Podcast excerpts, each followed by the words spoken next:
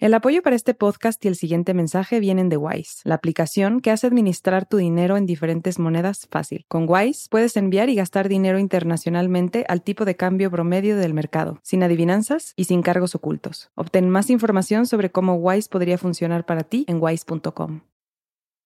Hola, soy Carolina Guerrero, CEO de Radio Ambulante Estudios, la casa productora del Hilo y Radio Ambulante. Esta semana se celebra Giving Tuesday, una fecha global para apoyar organizaciones sin ánimo de lucro. Y es por eso que quiero pedirte un favor.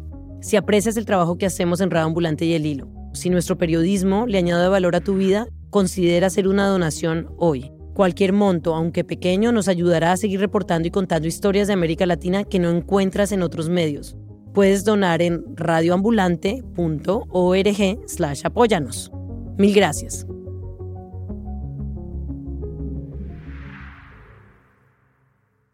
Estos reambulantes desde NPR. Soy Daniel Alarcón. Esta historia empieza en un convento en la pequeña ciudad de Nogoyá, en el noreste argentino, un domingo de agosto de 1999.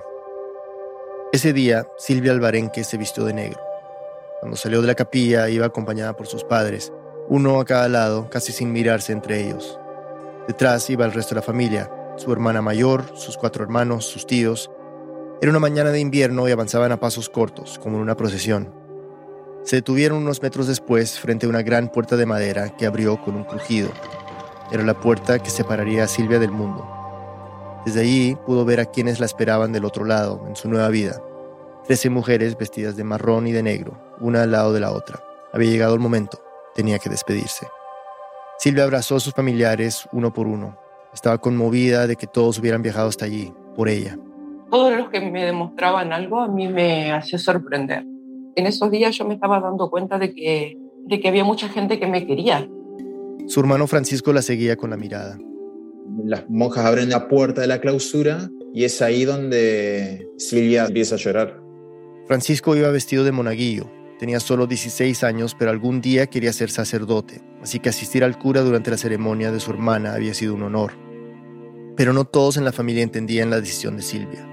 Otro de sus hermanos, Marcelo, no podía creer lo que estaba a punto de hacer, entrar a un convento de las Carmelitas Descalzas a los 18 años para pasar el resto de su vida encerrada en un claustro, sin salir nunca ni a visitarlos a ellos. Su postura desde el primer momento había sido clara. Yo no quiero que esté ahí adentro, no quiero perder a mi hermana. Pero Silvia no lo veía como una pérdida. Para ella el convento era más bien como un refugio, sobre todo del caos de los últimos años en su familia, Parados todos allí, a su alrededor, parecía que las cosas estaban bien, pero no era así. Desde que su papá había abandonado la casa, casi un año antes, el mundo de los albarenques se había resquebrajado. Me sentía un poco a la deriva, como un barco que perdió el timón. Era una familia muy religiosa, de las que rezan el rosario todos los días. Y en esos tiempos turbulentos Silvia había empezado a rezar más que nunca. Con el tiempo se había decidido, su vida sería solo eso, una vida de oración. En el convento todos sus problemas quedarían atrás. Todo lo bueno para mí estaba ahí y estaba protegida de las cosas malas.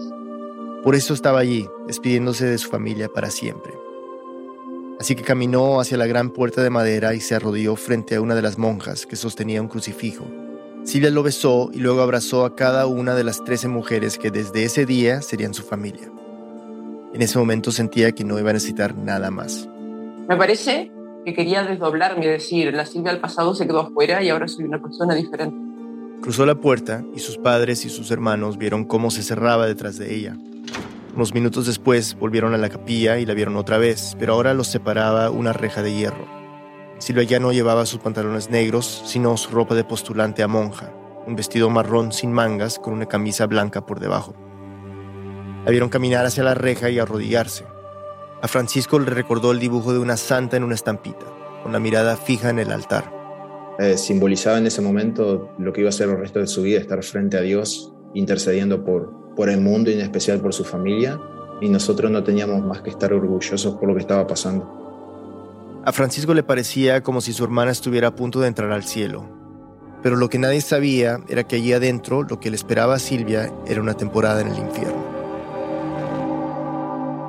Una pausa y volvemos. This message comes from NPR sponsor Capella University. Sometimes it takes a different approach to unlock your true potential. Capella University's game changing FlexPath learning format is designed to help you learn relevant skills at your own pace, so you can earn your degree on your terms and apply what you learn right away. Imagine your future differently at capella.edu. The NPR app cuts through the noise, bringing you local, national, and global coverage. No paywalls, no profits, no nonsense. Download it in your App Store today. This message comes from NPR sponsor E-Trade from Morgan Stanley. Take control of your financial future with E-Trade. No matter what kind of investor you are, their tools and resources can help you be ready for what's next. Now when you open an account, you can get up to $1,000 with a qualifying deposit. Terms apply. Learn more at etrade.com/npr. Investing involves risks. Morgan Stanley Smith Barney LLC, member SIPC. E-Trade is a business of Morgan Stanley. I'm Jesse Thorne. Why did Cola Scola write a bonkers, extremely fictionalized play about Mary Todd Lincoln? Well, you know, it was 2020 and we were all so isolated. I, I just started doing research, on, but the truth is, I, no, I just thought of it. We'll talk about that and more on Bullseye from MaximumFun.org and NPR. Estamos de vuelta en Radio Ambulante, soy Daniel Alarcón. Esta historia fue producida por Emilia Herbeta e Imanol Subiela Salvo. Emilia nos sigue contando. Silvia siempre había sentido una fascinación por las monjas, sobre todo por una en particular, su tía abuela. No era una monja de clausura, así que Silvia la veía cada cierto tiempo, cuando iba a visitar a su familia. Se quedaba como hipnotizada mirándola rezar. Y era una persona que transmitía tanta, tanta paz, tanta bondad, tanta dulzura, era como que era tan, no sé, nadie se quería separar de ella. Esa fascinación creció en su adolescencia, cuando vio una miniserie sobre Santa Teresa de los Andes, una joven que abandonó su vida aristocrática para convertirse en carmelita descalza. Silvia se veía a sí misma en Teresa, dispuesta a dejar todo por Dios, y la vida de las carmelitas le había parecido trascendente, llena de sentido. Austeridad, silencio, vida de clausura, penitencia, sacrificio, todo eso me parecía recopado. Cuando terminó el colegio no pensó en ese camino de inmediato, pero fue por esa época que su papá dejó la casa para ir a vivir con otra mujer. Y eso fue un primer punto de quiebre para mí, para mi estructura, de lo que estaba acostumbrada. Como que si a una casa se le voló el techo. Después de la separación de sus padres se mudó a Paraná, la capital de Entre Ríos, para estudiar psicología en la Universidad Católica. Pero la carrera no le gustó y la ciudad tampoco. Era demasiado para ella, que había crecido en María Grande, un pueblo que tenía solo 7.000 habitantes. En Paraná volvió a pensar en las monjas, en que podía ser una de ellas. Se sentía en crisis y le parecía que su vida no era lo que había imaginado. Entonces yo dije, bueno, me voy a un lugar en donde esté segura, tranquila y estable. De decir, hoy estoy acá y el año que viene todo esto va a estar acá también. El proceso fue rápido. A principios de agosto visitó el convento y pocos días después ya la habían admitido. La decisión sorprendió a todos en su familia. Su papá y su mamá querían que terminara los estudios de ese año antes de un cambio tan drástico. Pero Silvia no estaba dispuesta. Fue clara. Iba a ser carmelita. Y ellos la vieron tan convencida, tan eufórica, que decidieron apoyarla. Después de todo, ellos mismos le habían inculcado la fe. Desde su primera noche en el convento, Silvia durmió en una habitación a la que llamaban celda. Y era tal cual, un lugar de dos por dos con un tablón de madera por cama y un colchón delgado relleno de chala de maíz. Esa incomodidad era una primera ofrenda para Dios. En la celda también había un lavamanos, una mesa y un baúl en donde guardó unas pocas prendas.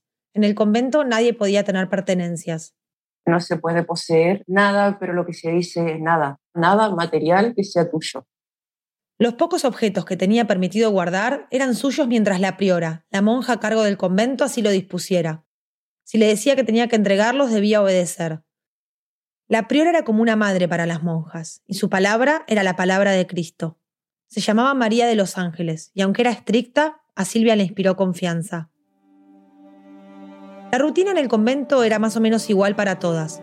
Para las postulantes como Silvia, para las novicias, las monjas que llevaban poco tiempo, y para las carmelitas más antiguas, ya consagradas. Los días se organizaban en torno a la liturgia de las horas, una serie de rezos para cada momento del día. Empezaban a las 6 de la mañana orando en sus celdas. Después se reunían para hacer misa y antes de desayunar volvían a rezar. Entonces comenzaba el trabajo. Cada una tenía un oficio designado. A Silvia le tocó hacer imágenes religiosas en yeso. Otras trabajaban cosiendo hábitos en la huerta o en la sacristía, preparando todo para la misa. Antes de almorzar, rezaban otra vez. El único día de descanso, sin trabajo, era el domingo. Silvia lo aprovechaba para hacer lecturas espirituales y salir un poco más al patio. Nadie podía comer carne, y en Semana Santa o Cuaresma tampoco lácteos ni huevos. Las raciones eran pequeñas, arroz, fideos, polenta y verduras que producían en la huerta. Y no podían repetir, si se quedaban con hambre debían ofrecerlo como ofrenda a Cristo. Una carmelita, le habían dicho a Silvia, acepta el dolor y el sacrificio para la salvación de las almas. Después de limpiar la cocina, tenían una hora de recreo. El recreo significa que se puede hablar, porque todas las horas eran en silencio. Pero incluso para eso había reglas. Las conversaciones eran en grupo y no estaba bien visto que dos monjas mantuvieran una charla privada. Estaban ahí como hermanas y esposas de Cristo, no como amigas. En el convento no había espejos y Silvia no debía mirar mucho su cuerpo. Tampoco debía apoyar la espalda al sentarse o quitarse el hábito si hacía mucho calor.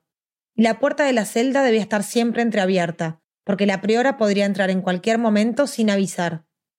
A pesar de que Silvia sentía que esa vida de oración era lo que quería, lo que estaba buscando, tantas reglas empezaron a agobiarla. Me costaba un horror que minuto a minuto, todo el tiempo estaba con alguien que me esté diciendo lo que tenía que hacer. Su familia podía visitarla solo una vez por mes. Se encontraban en el locutorio, un espacio dividido por una reja. Ella se sentaba de un lado y su familia del otro, pero nunca estaban a solas. Su hermano Francisco recuerda que Silvia entraba al locutorio acompañada por otra monja, la hermana escucha que se sentaba junto a ella y permanecía ahí durante todo el encuentro, controlando que solo hablaran de cuestiones religiosas o espirituales, la vida de los santos, sus lecturas de la Biblia. Se la va modelando, digamos, qué tiene que decir, qué no tiene que decir, cuándo tiene que sonreír y cuándo no, y, y a qué tiene que prestar la atención. Y si había alguna falta, después se le decía, hermana, usted no tuvo que haber sonreído cuando su hermano contó tal chiste, una cosa así. Un cartel colgado en el locutorio les recordaba el camino que debía tomar la charla. Francisco se acuerda perfecto de lo que decía. Hermano, una de dos, o no hablar o hablar de Dios, que en la casa de Teresa esta ciencia se profesa. Dos meses después de haber entrado al convento, Silvia se acercó a la priora María de los Ángeles para pedirle si podía visitar a su familia. Se suponía que las monjas no debían salir del claustro, pero como ella todavía era una postulante, la priora no le puso muchos reparos. Silvia había empezado a tener algunas dudas de su vocación, pero a la vez le daba culpa ser débil ante la tentación de salir. De todas formas lo hizo. Estuvo dos días con su familia y les pidió que la llevaran de vuelta. Yo entré a la clausura, que es un lugar sagrado, exclusivo, y me dejaron entrar, bueno, ya me tengo que quedar. Era una presión tras otra en mi cabeza. Una presión por no decepcionar a su familia. Había dejado la universidad y dejar el convento era como volver a quedar sin rumbo. Pero sobre todo por no decepcionar a Dios, se suponía que pronto debía convertirse en novicia, así que poco tiempo después decidió redoblar su compromiso. Dejó de ser postulante y como novicia comenzó a usar hábito. Varias capas de tela entre túnicas y faldas que la cubrían hasta el piso. Y para ser digna de ese hábito no podía seguir siendo la misma que había entrado. Ni siquiera podía conservar su nombre. La priora eligió uno nuevo para ella. Desde ese momento ya no sería Silvia Albarenque, sino María Teresa de la Eucaristía. Hasta su familia tenía que decirle así. El nombre Silvia estaba prohibido, era, era su viejo nombre, era su viejo yo, su yo pecador. Poco a poco dejó de, de mostrar todo signo de Silvia. Con el tiempo, en las visitas Silvia se fue poniendo cada vez más callada, distante, y por carta se volvió doctrinaria. Por ejemplo, le reprochaba a su mamá que usara falda y a uno de sus hermanos que tuviera un hijo fuera del matrimonio. Con su papá era aún más severa, lo acusaba de estar viviendo en pecado mortal por haber dejado a su mamá. De cierta forma, esa mirada tenía que ver con cómo se pintaba en el convento el mundo exterior, un lugar lleno de egoísmo y perversión, del que las paredes del claustro eran una protección. Por esos días Silvia había empezado a utilizar lo que se conoce como la disciplina, un pequeño látigo con varias puntas tejidas y endurecidas con cera. La priora María de los Ángeles le dijo que debía utilizarlo para tomar penitencia. No era una idea suya, así lo decían las constituciones de la orden, que regían los conventos de carmelitas en todo el mundo. Tomar penitencia significaba hacer un sacrificio, someterse a un dolor con una intención superior. Desde la doctrina católica se puede ofrecer, por ejemplo, por la salud de un enfermo, por la conversión de un pecador, por la salvación de las almas del purgatorio. Y siempre tiene que ver con unirlos al sacrificio de Cristo cuando vivió sobre la tierra. La priora le explicó que debían utilizar ese látigo cada viernes para golpearse en las nalgas y en las piernas mientras rezaban todas juntas en la oscuridad. Y así empezó a hacerlo. Después le dije a la maestra de novicias que hasta me costaba estar sentada. Y ella se rió y me dijo, sí, si a todas les pasa al principio. Después te acostumbras. Cada latigazo era una prueba más de su devoción. La monja que no quiere usar esto es porque, porque no ama a Cristo, es porque no quiere sufrir por Cristo. Pero ella sí lo amaba, aunque por ese amor tuviera que sufrir. Por eso también usaba el silicio, una liga de alambre con pequeñas puntas que debía ponerse alrededor de los muslos algunas horas a la semana.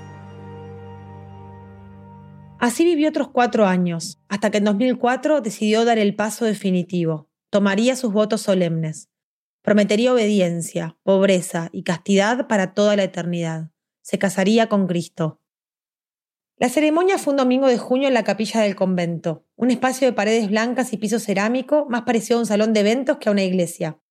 Alguien en el público estaba filmando. Silvia tenía la cabeza cubierta por un velo blanco. Su familia la observaba a unos pocos metros del altar. Todos menos su papá, que hacía varios años tenía la entrada prohibida. El sacerdote que oficiaba la misa le preguntó a Silvia si quería consagrar su vida a Dios hasta la muerte. Y ella, como una novia frente al altar, dijo, sí, quiero. Después se acostó sobre una alfombra, boca abajo, mientras dos monjas echaban sobre ella pétalos de rosa. Silvia recibió de manos del sacerdote un velo negro. Entonces dejó la capilla unos minutos y cuando volvió llevaba la cabeza cubierta por esa pieza de tela negra. Era un símbolo de todas sus promesas. Ya era la esposa de Jesús. Para ese momento la comunidad de carmelitas había crecido bastante. Había entrado un grupo de nuevas novicias y las monjas consagradas ya eran unas 20. Y entre ellas había una que tenía cada vez más poder. Se llamaba Luisa Toledo, pero en el convento todas la llamaban hermana María Isabel de la Santísima Trinidad. Nosotros le diremos Luisa. Era una monja que había pasado toda su vida enclaustrada, y en el convento la habían nombrado subpriora, la segunda cargo. Tenía un carácter duro y Silvia sentía que tenía algo personal en contra de ella. Creía que quizás le daban celos su buena relación con la priora. Siempre quería centrar el poder en ella. Siempre trataba de alguna forma de imponer su forma de ver y de influir mucho en la superiora, en María de los Ángeles. Y María de los Ángeles, estaba claro, no iba a durar mucho más en el poder. Cada vez estaba más anciana. En 2006, cuando ya no pudo llevar adelante el convento, Luisa fue elegida para reemplazarla y desde ese momento nada volvió a ser igual. Cuando Luisa Toledo tomó el mando del convento fue, fue muy dura en todo. Luisa comenzó a revisar personalmente las celdas. Se agachaba para mirar debajo de las camas, desarmaba las mantas y leía los cuadernos de conciencias de las hermanas, sus diarios personales sobre cuestiones espirituales. También espació las visitas de los familiares y colocó mesas contra la reja del locutorio. Ya no podían ni darse la mano a Francisco, el hermano de Silvia, la nueva priora le daba desconfianza. Se daba cuenta de que estaba llevando el convento a la versión más estricta y ortodoxa de la orden. Yo por ahí tenía algunas, algunas pistas de que no, no estaba muy equilibrada. Había empezado a sospecharlo unos años antes, cuando después de estar un tiempo en el seminario decidió que no quería ser sacerdote. Al enterarse de la noticia, Luisa Toledo lo llamó furiosa discutimos bastante por teléfono y me dijo que iban a ver si yo podía seguir yendo al Carmelo o me iban a prohibir las visitas. Me amenazó con eso. Y Francisco sabía que podían hacerlo. Ya lo habían hecho con su padre. Pero nunca imaginó hasta qué punto Luisa transformaría la vida en el convento. Ahora el silencio de la clausura se interrumpía con sus gritos. Si algo le molestaba, les ordenaba a las monjas irse a sus celdas y autoflagelarse con la disciplina. Ahí se notaba un abuso de autoridad y querer demostrar quién manda acá. Los momentos de oración se volvieron tensos. Luisa les decía que no perdieran el tiempo, que debían rezar cada vez más rápido. Entonces todo terminaba siendo estresante. ¿Qué paz podés encontrar en un ambiente en, el que te sentís controlada y en peligro y amenazada todo el tiempo? La superior era severa con todas, pero Silvia sentía que su furia se descargaba más sobre ella y otras dos monjas. Cualquier cosa podía desatar un castigo una palabra, un gesto, un trabajo no terminado a tiempo. Incluso las retaba si las veía descansando. y si alguna monja se enfermaba, les decía que era culpa de ellas. También comenzó a implementar una penitencia nueva. Les ordenaba encerrarse en su celda, a pan y agua. Era un sistema que se llamaba régimen de cárcel, que se había utilizado en muchos conventos en el pasado, pero estaba en desuso. No podían salir de la celda ni ver a nadie durante días, tantos que Silvia perdía la noción del tiempo. Ningún castigo era tan duro para ella como ese. Duraba hasta que la priora decidía que era suficiente, que ya había expiado su falta. Yo salía abrumada, así. No me animaba ni a mirar a nadie ni, a levantar la cabeza. Sentía que cada día encerrada era su culpa. Decía, esto me lo merezco porque yo soy mala. La superiora se enojó otra vez conmigo porque por culpa mía, porque yo la provoqué. Porque ella me decía eso y yo me creía todo lo que me decía. Otras veces le prohibía trabajar, suspendía sus recreos y la excluía de los espacios comunes. O le ordenaba usar una mordaza.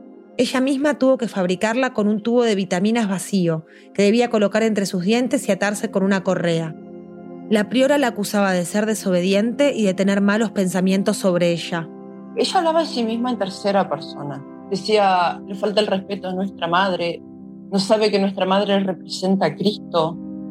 Entonces Silvia se arrodillaba y le imploraba perdón, pero eso la enfurecía más. Un día la priora reunió a todas las monjas. Una de las carmelitas había cometido una falta y debía pedir perdón. Se ubicaron en un círculo y permanecieron paradas mientras la carmelita se ponía de rodillas.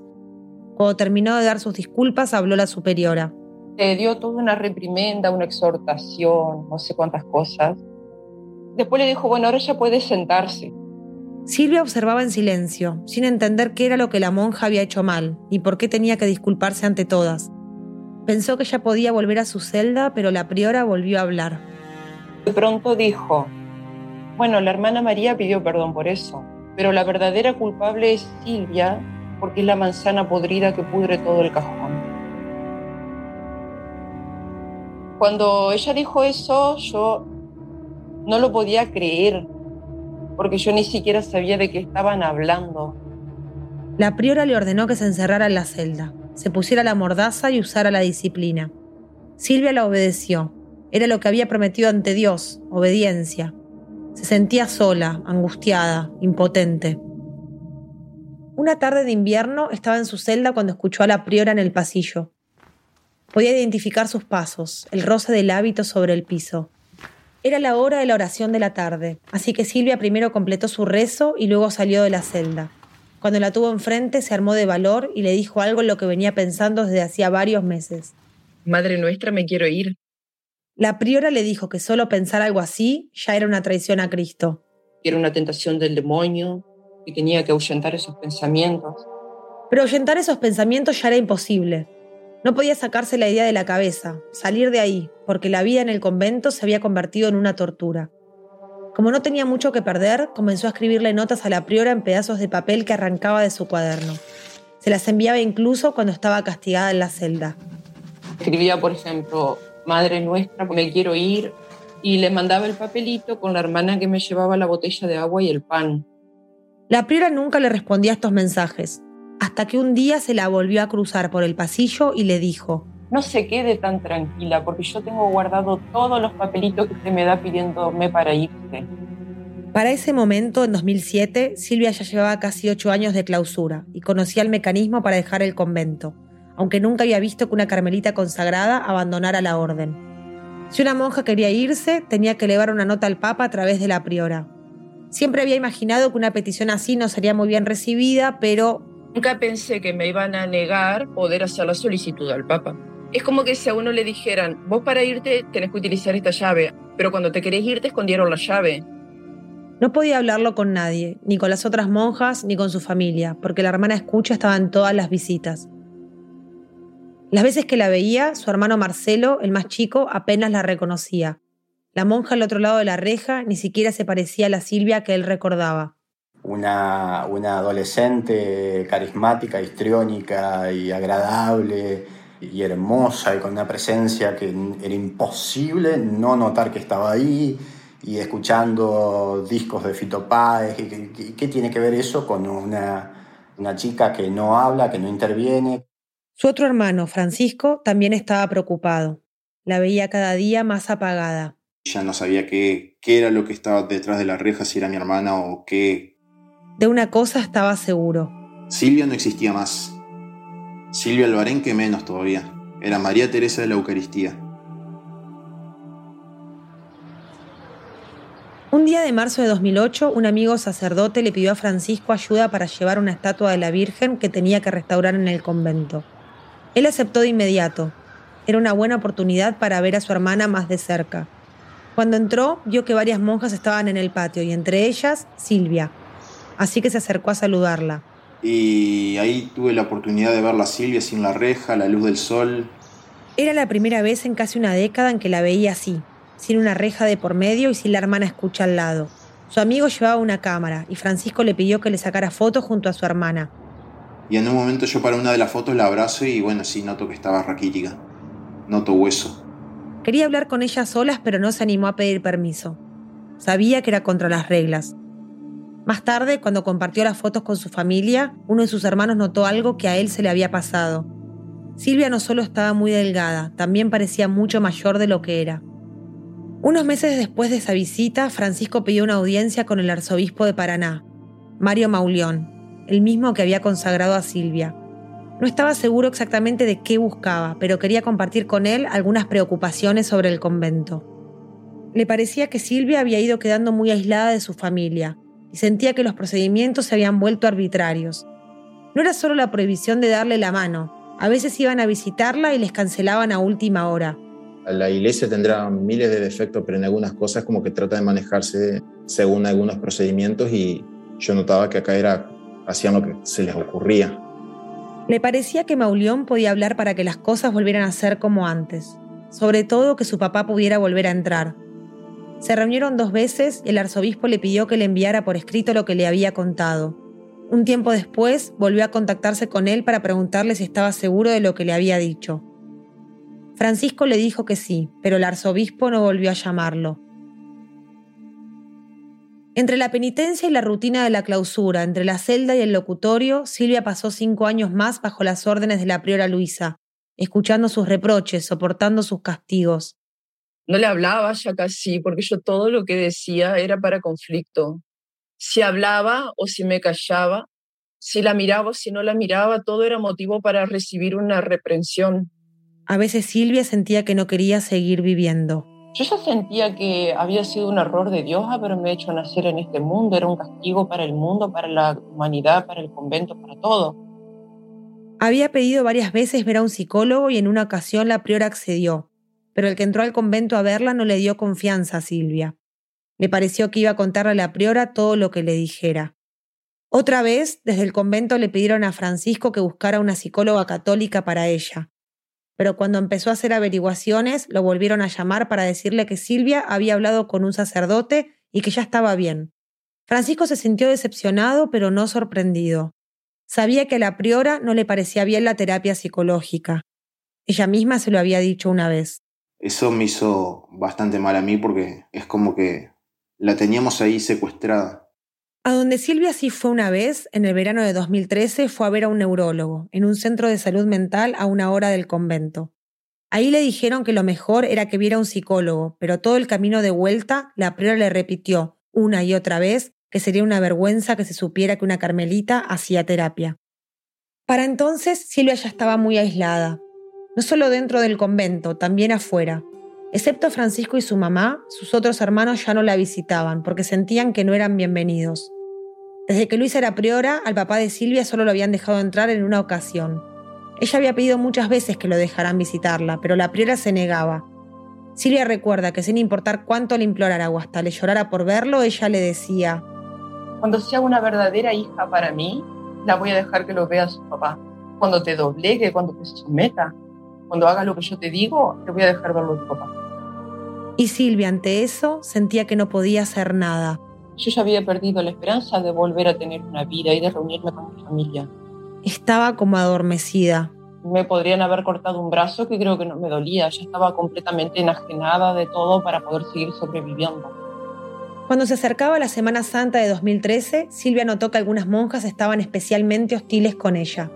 Ya no era solo Luisa, el domingo de Pascuas, la priora la llamó a su oficina, donde la esperaba con otras dos monjas. Silvia no tenía idea por qué estaba ahí o qué esperar. La superiora me hizo arrodillar a sus pies y fue ahí que empezó a hablar. Silvia apenas escuchaba lo que le decía. Así había sido en los últimos meses. A veces era como si su mente se desconectara de todo lo que pasaba a su alrededor. Escuché hasta que me dijo, estuvimos hablando con las consejeras y decidimos que mañana la venga a buscar su mamá para que haga un tratamiento en el médico, porque usted no está bien y va a salir unos días y después va a volver. Su familia la vendría a buscar para llevarla a un tratamiento psicológico. Estaba confundida, llevaba años pidiendo irse, pero la priora se lo negaba y ahora, cuando menos lo esperaba, le daba permiso para salir pensé que iba a llorar o algo y no sé, parecía como que no sentía nada. Estaba extrañamente muy tranquila. La priora siguió hablando, pero Silvia apenas escuchaba lo que decía, aunque una palabra de su discurso se le quedó grabada. Que me decía que lo hacía con amor, que lo único que quiso fue darme amor, que las hermanas me esperan con amor. Muchas veces así esa palabra. Una palabra que le sonaba vacía después de tantos años de crueldad. Pero no importaba, al fin tenía la oportunidad de salir de ahí. Una pausa y volvemos.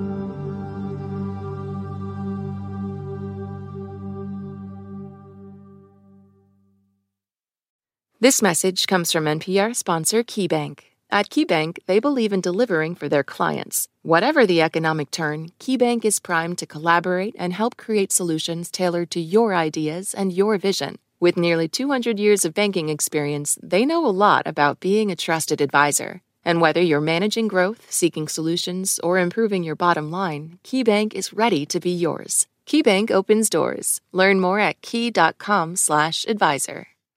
This message comes from NPR sponsor VCU Massey Comprehensive Cancer Center. Every year, millions of people lose someone to cancer. But as an NCI designated comprehensive cancer center ranked in the country's top 4%, VCU Massey Comprehensive Cancer Center is unrelenting in finding new ways to understand, detect, treat, and prevent cancer. Unconditionally committed to keeping loved ones in their lives. Learn more at masseycancercenter.org/comprehensive. Jasmine Morris here from the StoryCorps podcast. Our latest season is called My Way Stories of people who found a rhythm all their own and marched to it throughout their lives. Consequences and other people's opinions be damned. You won't believe the courage and audacity in these stories. Hear them on the StoryCorps podcast from NPR. In any great story, there's a moment that sparks your curiosity. It tells you there is more to uncover. How how did this happen? How did we get here? That's where Embedded comes in. We are NPR's home for documentary journalism, immersive and intimate stories. I was stone cold speechless. Nothing will ever, ever, ever, ever be the same here. Find Embedded wherever you get your podcasts. Estamos de vuelta en Radio Ambulante, soy Daniel Alarcón. Antes de la pausa escuchamos cómo Silvia Albarenque pasó 14 años en un convento de las Carmelitas Descalzas en Nogoyá, Argentina. Había entrado buscando una vida de tranquilidad y oración, pero con el tiempo sus días allí se habían transformado en un tormento, uno del que no podía escapar. Hasta que una mañana del 2013, a punto de cumplir 32 años, esa puerta de madera que había cruzado cuando era poco más que un adolescente volvió a abrirse frente a ella. Y Manuel Subiela Salvo nos sigue contando. Antes de acompañar a Silvia hasta la puerta de la clausura, la priora le ordenó que le entregara las constituciones de la orden. Cuando al fin la puerta se abrió, lo primero que vio fue a su mamá, que la esperaba fuera con Francisco y otro de sus hermanos. Silvia caminó hasta ella y la abrazó. Todavía recuerda lo que su mamá le dijo al oído. Silvita, nosotros te queremos. Y yo le dije, mami, a ustedes sí les creo. En boca de su madre, esas palabras de amor sí significaban algo. Cuando ella me abrazó y me dijo eso, me salió por primera vez en muchos años decirle algo que de verdad me salía del corazón. Francisco notó que su hermana no llevaba el hábito que había usado todos esos años, sino algo parecido a un delantal. La priora les había dicho que Silvia salía para ir al psicólogo y que después iba a volver. Pero eso no explicaba por qué iba vestida así, sin su ropa de monja. Yo había leído un poco del derecho canónico y no encajaba en la forma que salía, porque si una monja sale por razones de salud, no tiene por qué no salir con el hábito. Ahí había como algo raro. Era como si por estar yendo al psicólogo no quisieran que nadie se diera cuenta de que era Carmelita. Subieron al auto y manejaron una hora hasta María Grande, el pueblo de su infancia. En el camino Silvia les pidió que rezaran todos juntos y así lo hicieron. Cuando llegaron decidieron que se quedaría en la casa de su mamá. Al entrar, una de las primeras cosas que hizo Silvia fue mirarse en el espejo y le asustó ver su propia cara. Recién entonces pudo imaginar el aspecto que había tenido los últimos años. Blanca, siempre anémica, siempre con infecciones, enfermedades. Silvia convirtió su habitación en una extensión de la clausura. Aunque no estuviera en el convento, seguía siendo una carmelita, así que usaba ese delantal que le habían dado y solo salía para ir a misa una vez por día. Casi no hablaba y apenas comía. Marcelo recuerda lo frágil que le parecía a su hermana. Entregamos un, un sol y nos devolvieron un espectro al borde de la muerte y a ese espectro tenía un cuerpo de adulto pero una mentalidad diezmada. Silvia volvió a ver a sus hermanos y sobrinos pero aún tenía un reencuentro pendiente. Llevaba casi cinco años sin ver a su papá y en las cartas de los primeros años había sido severa con él. Ninguno de los dos sabía cómo acercarse. Él le mandaba mensajes a través de sus hermanos. Primero no sabía si yo lo iba a querer ver porque él creía que yo no lo quería ver, siendo que me había pasado años, años pidiéndole a la superiora que me dejara verlo. Silvia también tenía miedo. No sabía qué pensaba él de ella. Durante años todas las noches lloraba porque no me dejaban verlo. Y lo que más me hacía llorar era suponer que él creyera que yo no lo quería ver. Finalmente se encontraron en el único lugar que se le ocurrió a Silvia, la iglesia del pueblo. Se sentaron en la capilla casi vacía y ella le propuso que rezaran juntos. Y mi papá lloraba así, de rato se emocionaba. Y yo también. Silvia fue a ver al psicólogo que la priora había elegido para ella, el mismo que la había visitado en el convento una vez y sintió la misma desconfianza de antes, así que después de la primera sesión decidió que no iba a volver. Lejos de la priora empezaba a darse cuenta de que quizás podía tomar sus propias decisiones. En su casa, con sus hermanos, en el camino hacia la parroquia, empezaba a ver que el mundo no era ese lugar amenazante que le habían pintado cuando estaba dentro del convento. Me habían asustado tanto con ese discurso de que la esposa de Cristo que lo deja a Cristo va a ser toda la vida infeliz. Y afuera parecía que afuera de los muros para afuera era todo maldito, el mundo estaba pervertido. Todo era pecado, maldad, violencia. Pero ese mundo no le daba miedo, al contrario, lo que le daba terror era la posibilidad de volver al convento, aunque sentía que era su obligación regresar. Todavía le pesaba romper la promesa que le había hecho a Dios era tal el sentido del deber y de que no podía una esposa de Cristo irse, que yo sentía como que iba a sacrificar hasta mi propia vida por cumplir la promesa que había hecho de estar ahí. Sin embargo, cada día que estaba afuera ese peso se hacía un poco más liviano, como si se disolviera a poco. Su familia la cuidaba y la acompañaba, se preocupaban si no comía, no la retaban si no sabía cómo hacer algo, y le enseñaban todo lo nuevo que había en el mundo. Así la idea de regresar a la clausura se fue apagando. Todos le insistían para que se quedara un tiempo más con ellos. Y Silvia varias veces logró que el nuevo arzobispo, Juan Alberto Puigari, le diera autorización para demorar su regreso. Pero la superiora cuando se dio cuenta de que yo no volví, se enojó un montón y empezó a llamarla a mi mamá con amenazas, lo llamó al obispo con amenazas. O sea, fue una situación como que se le fue la presa de las manos sin darse cuenta y cuando ya me había ido, ahí cayó la cuenta de que no volví. Y no volvió. Diez meses después de salir del convento dejó de usar el delantal y comenzó los trámites para dejar de ser carmelita. Y así fue. Fui libre. Tenía que volver a los pocos días teóricamente, pero no volví. me cuidaban mucho acá como para volverme a ir. En sus conversaciones con el arzobispo Puyari, Silvia también le habló sobre cómo habían sido sus años en el convento. Le conté un montón de cosas, con la ilusión de que él hiciera algo al respecto. Y él me escuchó sin hacer un gesto, sin emitir una palabra. La visitó dos veces y de las dos audiencias se fue sin ninguna respuesta. Su hermano Francisco también se reunió con él, pero le pareció que sobre todo Puyari temía que fueran a hablar con la prensa. Silvia necesitaba que alguien de la iglesia la escuchara, y por eso se acercó un sacerdote amigo de la familia que muy rápido se convirtió en su confidente. Se juntaban a charlar y poco a poco Silvia comenzó a contarle todo lo que había vivido, cosas que aún no se atrevía a contarle a su propia familia. Él le sugirió que escribiera cada detalle de esos años, podía servirle para desahogarse y ordenar sus pensamientos.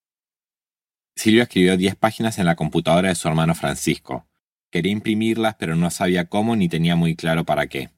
Así que cuando terminó de escribir, dejó el archivo guardado en un correo electrónico que le habían creado. Un día, Francisco encontró el correo abierto y sintió el impulso de leer lo que Silvia había dejado ahí. No tendría que haberlo hecho, seguramente en circunstancias normales no, no se hace eso, pero miré esa narrativa y la leí.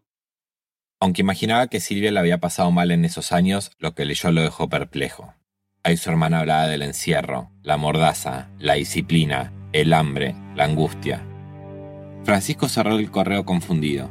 Se sentía culpable por haber leído algo que no debía leer y no sabía bien qué hacer con esa información. No tenía claro cuánto de todo eso estaba contemplado en las constituciones de la orden y cuánto era obra de la priora Luisa. Pero le tranquilizaba pensar que al menos su hermana había hablado con el arzobispo. Todavía creía que él podía hacer algo. También estaba la opción de hablar con la prensa, pero a Francisco le daba miedo cómo eso podía afectar a Silvia. Todavía la veía tan frágil y la iglesia seguía siendo una institución muy importante en su entorno. Fue su hermano menor, Marcelo, que nunca había querido que Silvia entrara al convento, quien se atrevió a dar ese paso. Aunque lo hizo con cautela. En agosto de 2014, un año y medio después de la salida de Silvia, decidió contactar a Daniel Enz. Enz es un periodista conocido en Entre Ríos por sus reportajes sobre corrupción y narcotráfico, y por haber destapado el caso de un sacerdote que abusó de niños en un colegio. Marcelo quería que Enz investigara el convento, pero no quería exponer a Silvia. Así que primero le envió un correo describiéndole los hechos. Se relaciona con situaciones de violencia verbal y física, privación de contacto con la familia, privación de correcta atención médica y psicológica. Pero no le dijo cuál era el convento ni quién era la monja afectada. Es todo un poco reciente, pero creemos que esta situación la padece más de una persona dentro del monasterio. Marcelo todavía tenía miedo de darle más información porque sabía que las investigaciones de ENS solían tener mucho impacto. El periodista estaba preparando el siguiente número de su revista, Análisis Digital, cuando recibió el correo. No era la primera vez que le llegaba una denuncia como esa. De hecho, las recibía seguido. Sobre todo desde que había publicado su investigación sobre el sacerdote abusador. Este es ENS. A mí me llegaban correos electrónicos de todo el país, de situaciones anómalas en diferentes iglesias, seminarios, conventos. Y yo, digamos, tengo por norma responder a todos. Le pidió más información y Marcelo le contó que el convento era el de las Carmelitas Descalzas de Nogoyá. Con ese dato concreto, Enz empezó a viajar hasta Nogoyá a investigar durante los fines de semana. Se detenía en estaciones de gasolina, en el correo, y como no quería despertar sospechas por andar haciendo preguntas, se inventó una historia. En cada lugar al que entraba repetía el mismo cuento. Tengo una prima que, quiere venir al convento. ¿Me podés averiguar eh, cómo viven, cómo comen, cuánto las asisten? Pero las respuestas eran siempre las mismas. Debo haber visto, no sé, más, más, de, más de 40 personas, más de 50 personas. Todos, digamos, hablando maravillas, todos. O sea, yo no encontré ni una persona que me dijera nada. Yo decía, ¿qué está pasando? Enz siguió investigando durante dos años Incluso localizó varias ex monjas, pero ninguna quería hablar con él. Tampoco Silvia. Una enfermera del hospital habló de monjas que habían llegado con desnutrición, pero luego los doctores se lo desmintieron. Hablaba con Marcelo y Francisco sobre sus avances, pero para publicar necesitaba algo más contundente, un testimonio. Y en agosto de 2016, Silvia al fin accedió a darle una entrevista. No fue fácil, pero logró convencerla. Ella puso una sola condición, no podía publicar su nombre. Unos días después, Silvia se reunió con Ense en una estación de gasolina. Francisco y Marcelo fueron con ella. Era domingo, el lugar estaba casi vacío y los cuatro se sentaron en una mesa junto a un ventanal. Enz le pidió a Silvia que se ubicara espaldas a la puerta. Le preocupaba que algún conocido los viera ahí charlando e interrumpiera la entrevista. Cuando estuvieron listos, empezó a preguntar. Y ahí empecé a hablarlo y fue como que si se derribó un dique y empezó así a correr agua, porque yo empecé a sorprenderme de la reacción de los demás cuando me escuchaban. Marcelo oía a su hermana en silencio. Lo que contaba era mucho peor de lo que había imaginado. No podía creer lo que estaba escuchando. No podía creerlo, no, no me, me, me costaba conceptualizarlo, entender de qué estábamos hablando. Era la primera vez que Silvia pronunciaba algunas palabras delante de ellos. Silicio, mordaza, disciplina, régimen de cárcel. Cuando terminó la conversación, Ense estaba convencido de algo. Ahora sí tenía lo que hacía falta para publicar. Después de dos años de hacer preguntas, el muro de silencio que rodeaba el Carmelo de Nogoyá se había quebrado. Escribió un artículo de 7.000 palabras y lo envió por correo electrónico al jefe de los fiscales de la provincia de Entre Ríos. Solamente le dije, le estoy mandando una investigación que hice sobre las carmelitas descalzas, lea la nota y organice porque esto hay que, hay que allanar y hacerlo en, en horas de la madrugada, le digo, porque se advierten de lo que publicamos, van a hacer desaparecer pruebas. La nota se publicó esa misma noche, unas horas después, a las 6 de la mañana del 25 de agosto de 2016, dos camionetas de la policía de Entre Ríos se estacionaron frente al convento. Cuando sonó el timbre, las carmelitas ya estaban despiertas, entregadas a la primera oración del día. La priora caminó hasta el intercomunicador y preguntó quién era. Aún era muy temprano para una visita. Del otro lado, escuchó la voz de un policía que le dijo que debía abrirles la puerta de inmediato. Tenían orden para un allanamiento. La respuesta de la priora fue contundente. No podían pasar. No sin una autorización del Vaticano. La negociación duró más de media hora. A las 7 el fiscal dio la orden. Entrarían por la fuerza. Un grupo de policías destrozó la puerta con un ariete y en segundos el convento se llenó de gente. También entró el fiscal con dos testigos. En ese momento alguien encendió una grabadora. En los audios que luego se filtraron en el canal 9 del litoral, se escucha cómo Luisa Toledo discute con el fiscal sobre los testigos. Fíjense, que hacen entrar a dos personas que yo tengo que decir al Papa que entraron dos personas, no pueden entrar, ustedes no, pueden, no tienen autoridad, ustedes no tienen autoridad, no puede entrar nadie, nadie es clausura papal. Mientras tanto, la policía recorría el convento. No es una casa, esto es un escándalo que han hecho, no es una casa cualquiera. Pensaban que los boliches se, se borrachan, drogan, ¿y por qué no van a eso? Buscaban las constituciones, los látigos, las mordazas. Caminaban por los pasillos, abrían armarios y revisaban cajones, mientras la priora les gritaba fuera de sí que se irían al infierno por eso, que sus familiares morirían enfermos porque ya no rezarían por ellos. Mientras todo eso pasaba, a 130 kilómetros de allí, Silvia no podía dormir pensando en que esa noche iban a allanar el convento. Y si me dormía, soñaba con las monjas y le veía la cara a una, la cara a la otra. Fue terrorífica esa noche para mí. Cuando se levantó, la noticia ya estaba en todos lados. Allanaron un convento de Nogoyá por torturas a monjas. Primero saltó a noticieros de todo el país y luego del mundo. Era la primera vez que la policía irrumpía en un convento de carmelitas en la Argentina. Si encontraron 10 silicios, 14 látigos. Es eh, escalofriante para todos nosotros que no estamos eh, al tanto. Las instituciones católicas no se demoraron en reaccionar. La Sociedad Argentina de Derecho Canónico declaró en un comunicado que este acto atentaba contra el derecho a la libertad religiosa. La Agencia Católica de Informaciones definió la investigación judicial como un ataque de locura colectiva. El arzobispo Puyari habló con la prensa en una conferencia improvisada, en la que se mostró sorprendido por las repercusiones. Lo que a mí un poco me asombra es, todo el escándalo que se ha hecho, porque no encuentro, porque no encuentro en qué, en qué crimen está tipificado. Dicen que privación de la libertad son todas mayores de edad, todas libres. También habló de la penitencia. Son congregaciones que han mantenido mucho las tradiciones. Entonces mantienen estas eh, tradiciones penitenciales corporales que no son torturas, no son obligatorias. El arzobispo minimizó las denuncias de Silvia, pero ella sabía que nada de lo que se había publicado podía ser una sorpresa para él, porque ella misma se lo había dicho en persona en sus dos audiencias. Él tenía toda la autoridad eclesiástica, todas las herramientas a su alcance para poder poner un freno a toda esa maldad y no lo hizo. El convento también planteó una estrategia de defensa. Decidieron llevar un equipo de grabación para que las monjas contaran cómo era vivir allí. Luego publicaron en redes sociales tres videos de esa visita en donde salían la priora y otras cuatro hermanas. Bueno, gracias a Dios soy, estoy feliz eh, de ser esposa de Cristo, que para eso eh, me llamó el Señor. Cada cosa que decían parecía una respuesta a lo que Silvia había contado. Y el convento es una familia, eh, tenemos una madre que, que, como madre nos cuida y nos ayuda cada día, este, y entre nosotras somos hermanas, por eso no, realmente causa gracia cuando uno escucha las torturas y todas esas cosas, esos inventos, esas historias que, que, han, que han hecho. En uno de esos videos, la priora hablaba incluso sobre la disciplina. La disciplina no mata a nadie, la disciplina está hecho de un cordón de piola muy suave, que es, es un cordón hecho como nosotros confesionamos los rosarios.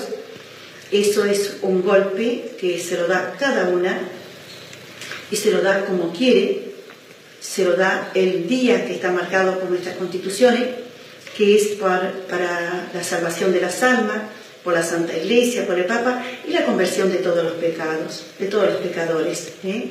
Esto no Poco después, él llamó a Silvia para preguntarle si estaba dispuesta a declarar en un juzgado. A raíz de su reportaje, se había abierto una investigación contra la priora por privación ilegítima de la libertad. Yo le dije que sí, que quería declarar. Vos podés guardar silencio tres años, pero cuando empezás a hablar, yo ya ahí no tenía reparo en, en decir sí, lo que yo declaré a la prensa es cierto. Pero antes de ir a declarar, Enz la volvió a llamar. Me dijo, Silvi, no vas a creer lo que pasó. Y le contó que había otra ex carmelita que también quería declarar. Y me la nombró y yo no lo podía creer porque ni siquiera sabía que ella estaba fuera del convento. Era Roxana, otra de las monjas que recibió los castigos de la priora. Se había escapado en marzo de 2016, tres años después de la salida de Silvia, gracias a un manojo de llaves que pudo tomar cuando nadie la estaba mirando.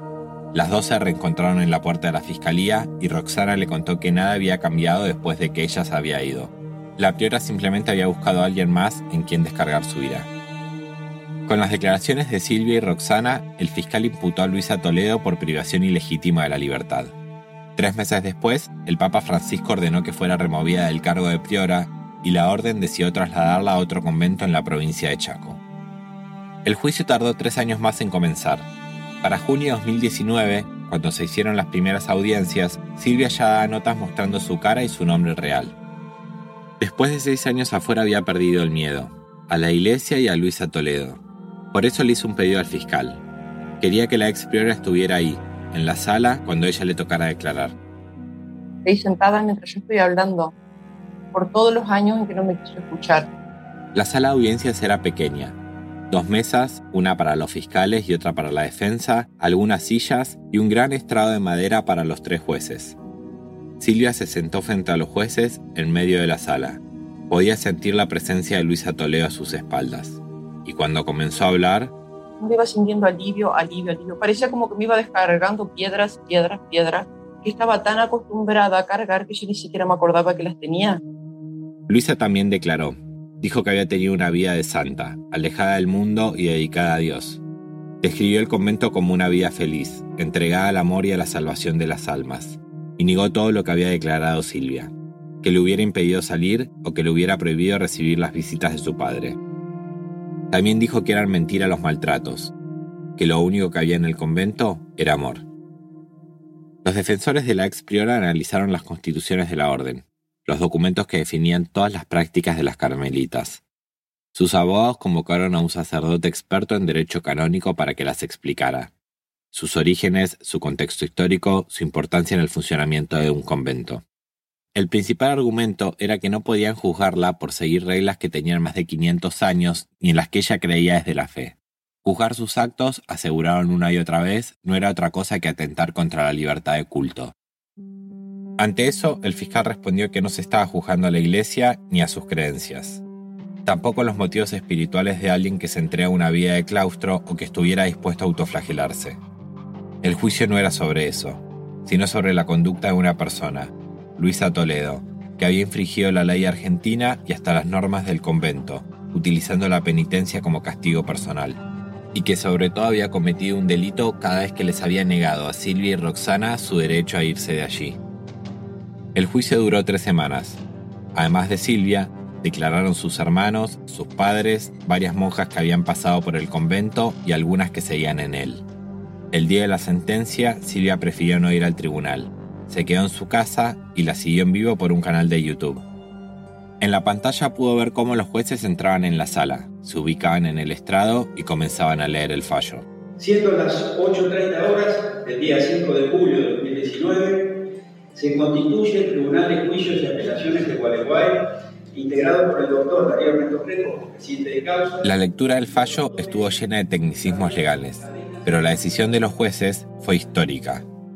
El tribunal sentenció a Luisa Toledo a tres años de prisión efectiva por el delito de privación ilegítima de la libertad, agravada por uso de violencia y por la duración del encierro. Cuando escuchó la sentencia, Silvia sintió que algo empezaba a cerrarse. No tanto una herida, sino un capítulo de su vida. Una vida que en gran parte ya era otra.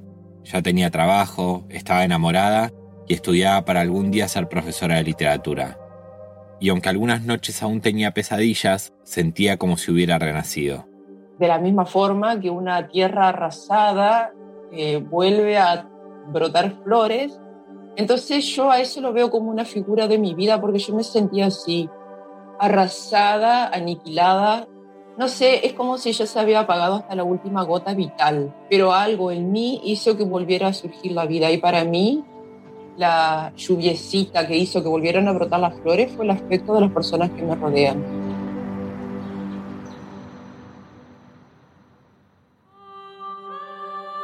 La defensa de Luisa Toledo apeló la decisión del tribunal, pero la Cámara de Casación de Paraná ratificó su detención.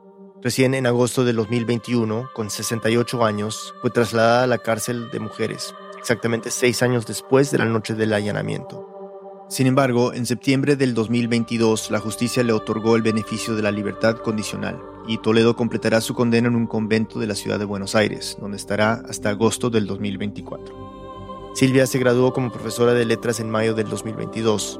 Hoy trabaja como docente y ya no va a la iglesia ni cree en Dios. Imanol Subiela Salvo es periodista freelance y Emilia Herbeta es nuestra asistente de producción. Ambos viven en Buenos Aires. Esta historia fue editada por Camila Segura, Nicolás Alonso y por mí, Bruno Celsa hizo el fact-checking. Diseños unidos de Andrés Aspiri y Remy Lozano con música original de Remy. El resto del equipo de Rambulante incluye a Paola Aleán, Lisette Arevalo, Pablo Argüelles, Aneris Casasus, Diego Corso, José Díaz, Camilo Jiménez Santofimio, Juan David Naranjo, Ana Pais, Laura Rojas Aponte, Barbara Sogel, David Trujillo, Ana Tuirán, Elsa Liliana Ulloa y Luis Fernando Vargas. Natalia Sánchez Loaiza es nuestra pasante editorial. Selene Mazón es nuestra pasante de producción. Carolina Guerrero es la CEO. Radio Ambulante se edita en Hindenburg Pro. Si eres creador de podcast y te interesa Hindenburg Pro, entra a hindenburg.com slash radioambulante y haz una prueba gratuita de 90 días. Radio cuenta las historias de América Latina. Soy Daniel Alarcón. Gracias por escuchar.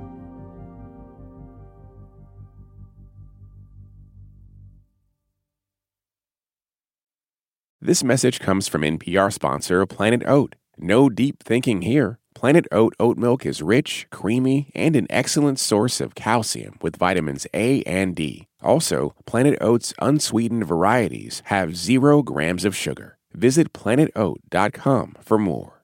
This message comes from NPR sponsor HubSpot. Imagine growing a business with high quality leads, fast closing deals, wildly happy customers, and more benchmark breaking quarters. It's not a miracle, it's HubSpot. Visit HubSpot.com to get started today. Pro Palestinian protests have popped up on college campuses across the country. But from the eyes of students, what are we missing? From the outside, these protests are painted as really violent when that couldn't be further from the truth. I'm Brittany Luce, host of NPR's It's Been a Minute, and I'm inviting you to hear from student journalists who see what the rest of us cannot. On It's Been a Minute from NPR.